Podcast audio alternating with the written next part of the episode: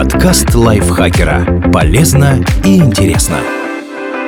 Всем привет! Вы слушаете подкаст лайфхакера. Короткие лекции о продуктивности, мотивации, отношениях, здоровье. В общем, обо всем, что делает вашу жизнь легче и проще. Меня зовут Дарья Бакина, и сегодня я расскажу вам о том, как работать с коллегами, если вы не можете найти общий язык.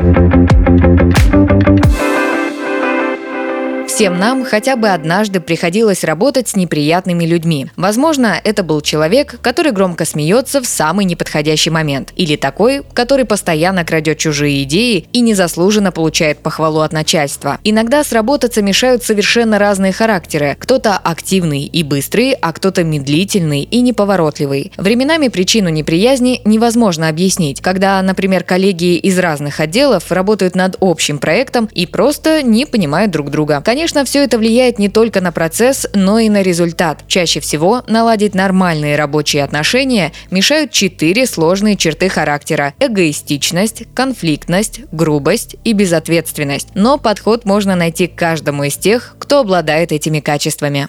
Как сработаться с эгоистом? Эгоистов обычно нельзя описать как дружелюбных и приятных людей. Наоборот, они думают только о себе. В худших случаях это сочетается с токсичным поведением и даже нарциссизмом. Нарциссы не умеют ценить чужие хорошие идеи и склонны преувеличивать свою значимость. Если вы начальник, постарайтесь разобраться с таким поведением сразу и напрямую. Когда вы видите, как сотрудник идет по головам, дайте ему понять, что такое поведение неприемлемо. Если если эгоист ваш коллега, используйте такой же подход. Лучше немедленно пресечь подобные отношения и дать понять, что вы не потерпите такого в свой адрес. Как сработаться с любителем конфликтов?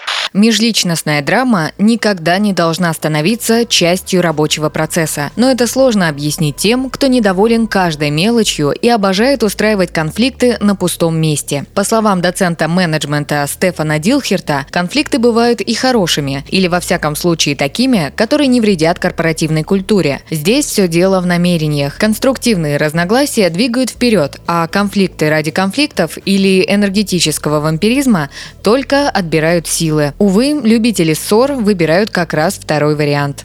Если вы начальник, старайтесь давать таким подчиненным самостоятельные задания, поскольку работа в тандеме может привести к новым конфликтам. Также важно создать и поддерживать в коллективе атмосферу взаимопомощи и взаимовыручки. Если вам приходится иметь дело с таким коллегой, не принимайте его условия игры и не позволяйте вовлечь себя в конфликт. На любые замечания, не связанные с работой, отвечайте односложно и переводите тему обратно в рабочее русло. Со временем такой человек поймет, что не получит от вас нужную реакцию и переключится на другую жертву.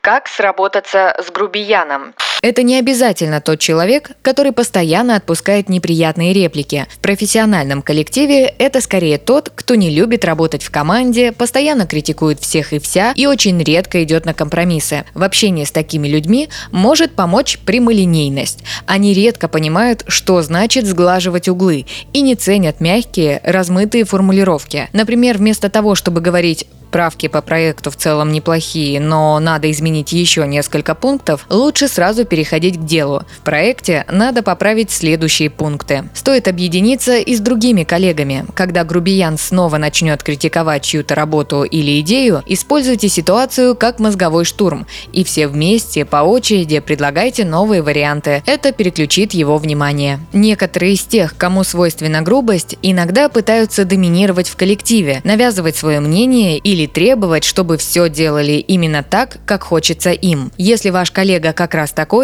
психотерапевт Мелоди Уилдинг советует использовать его нацеленность на результат. Чаще всего грубияны сосредоточены на задачах, поэтому можно попробовать объяснить им, каким образом их поведение мешает отделу или компании добиваться большего. Особенно это полезно для начальников. Напомните таким сотрудникам, что они – часть команды, или прямо скажите, что агрессивные и пассивно-агрессивные реакции на работе неприемлемы. Как сработаться с безответственным коллегой?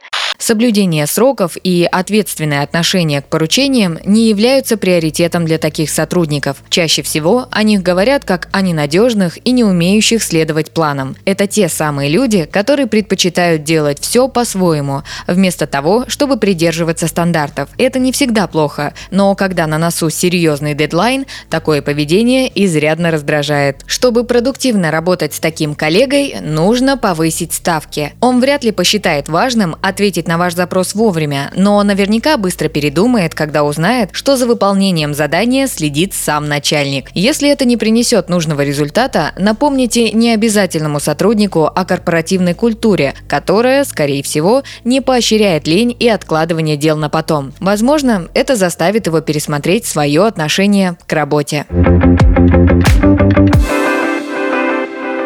Спасибо Лизе Захаровой за этот текст. Подписывайтесь на подкаст Лайфхакера на всех платформах, чтобы не пропустить новые эпизоды. Ставьте ему лайки и звездочки. Это помогает узнать о нас новым слушателям. Свои впечатления о выпуске оставляйте в комментариях или отзывах в приложении, а в описании вы найдете ссылку на наш опрос. Пройдите его, чтобы мы могли лучше узнать о вас, ваших предпочтениях и стать еще лучше. На этом я с вами прощаюсь. Пока! Подкаст лайфхакера. Полезно и интересно.